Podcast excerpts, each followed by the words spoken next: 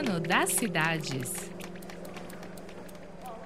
Em agosto desse ano, a subcomissão da Tarifa Zero, vinculada à Prefeitura de São Paulo, realizou uma reunião com o conselheiro executivo do Instituto Movimento Nacional pelo Direito ao Transporte Público de Qualidade para Todos, Renato Boareto, que falou sobre a proposta do SUM, o Sistema Único de Mobilidade, formulada pela organização. A proposta é apenas uma de diversas alternativas que articulam esforços entre governo federal, estados e municípios para garantir o transporte como um direito constitucional. Para comentar sobre a viabilidade das propostas, nós com Daniel Santini, jornalista e pesquisador em planejamento urbano e regional da Faculdade de Arquitetura e Urbanismo da USP. Para ele, o caminho para um sistema único de mobilidade é árduo e no Brasil tem raízes antigas. A ideia de se instituir um sistema único de mobilidade, na verdade, ela é bem antiga no Brasil. A gente tem aí, acho que é o primeiro menção num artigo científico a respeito, foi num texto publicado na NTP em 1997 pelo Eduardo Fagnani, que ele cita o Sistema Único de Saúde e faz aí uma referência ao Sistema Único de Mobilidade.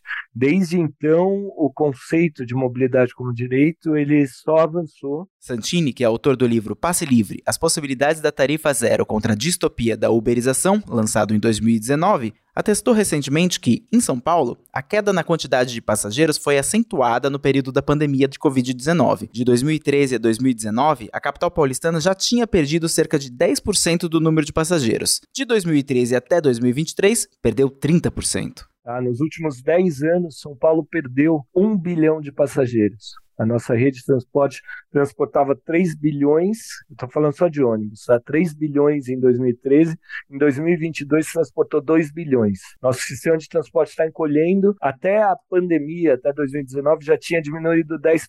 A pandemia acelerou essa tendência. Os empresários perceberam isso, as contas não estão mais fechando. A gente tem ciclos viciosos da tarifa, onde você tem um desequilíbrio financeiro que força um aumento de tarifa, ou uma redução da frota. O aumento de tarifa ou redução da frota resulta na diminuição do número de passageiros, que resulta em mais um aumento e mais uma redução. E esses ciclos estão acabando com o transporte público brasileiro. Para o pesquisador, uma das premissas fundamentais é a prerrogativa de que o sistema de mobilidade seja de acesso universal e gratuito, assim como o Sistema Único de Saúde, o SUS. A ideia seria uma tarifa zero universal em todo o Brasil, com base no entendimento de que o transporte é um direito que não deve ser restrito apenas às pessoas mais pobres. A gente viu aí nos últimos anos, em especial, um, uma movimentação muito interessante, uma mobilização de movimentos sociais, entidades, organizações da sociedade civil que apresentaram e tentaram organizar aí uma proposta de princípios, diretrizes e eixos norteadores para a constituição de um SUM, um Sistema Único de Mobilidade. Ah, esse processo ele foi organizado pelo IDEC, mas ele contou com a participação de mais de 37 organizações em mais de 120 a 130 pesquisadores, gente que milita, está associada à causa e assinando também o manifesto final. E é um processo muito rico. Ele coloca algumas premissas básicas para a instituição do Sistema Único de Mobilidade. Entre elas, uma que eu acho que é uma das mais interessantes é a prerrogativa de que seja de acesso universal e gratuito. E levando tudo isso em consideração, o Daniel faz críticas à proposta apresentada recentemente pelo Instituto MDT na Prefeitura de São Paulo. Além dessa proposta do SUM coletiva que foi construída, tudo, tem também um estudo recente lançado pelo MDT e que apresenta aí um, eh, subsídios técnicos para aprofundar o debate. Esse é um outro trabalho que foi desenvolvido, o MDT também tem aí um trabalho já algum acúmulo em cima da discussão de transporte público, de sistemas de mobilidade. A principal diferença entre as duas propostas é que a do MDT não contempla como uma necessidade como uma prerrogativa a instituição do passe livre. Para mim, isso fragiliza um pouco a proposta do MDT. Durante a entrevista, ele ressaltou que vivemos em um momento de grande transformação na mobilidade urbana. Desde a primeira experiência de tarifa zero em 1992, ocorrida na cidade de Conchas, no interior de São Paulo, muitas mudanças aconteceram das cidades de porte médio, a maior, a cidade mais populosa com passe livre no Brasil hoje é Calcaia, uma cidade que fica na região metropolitana de Fortaleza, que junto com Eusébio e Aquirás estão fazendo, estão formando aí um cordão ao redor de Fortaleza que aumenta a pressão para que a capital também adote passe livre. Além dessas três, Maranacaú também está na região metropolitana de Fortaleza, tem políticas parciais de passe livre. Junto a isso, aí a gente tem o principal exemplo, principal referência nacional ainda em tarifa zero, que é a cidade de Maricá, é uma das cidades que mais cresceu no Brasil, conforme os dados do último censo. Teve um crescimento incrível, assim, e com uma experiência já muito bem consolidada de tarifa zero no Brasil.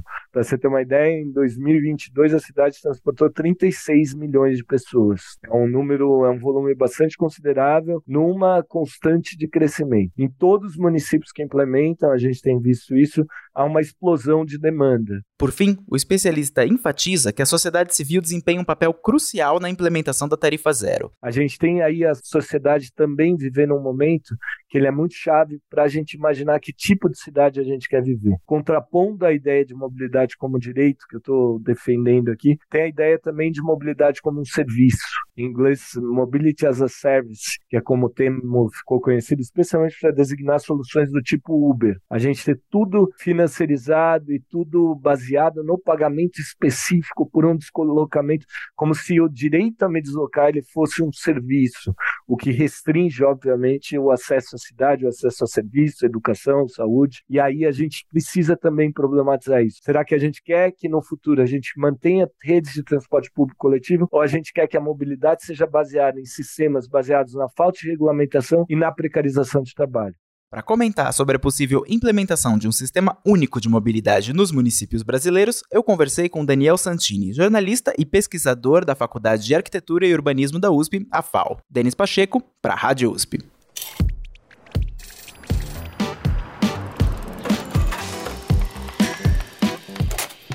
Cotidiano das cidades.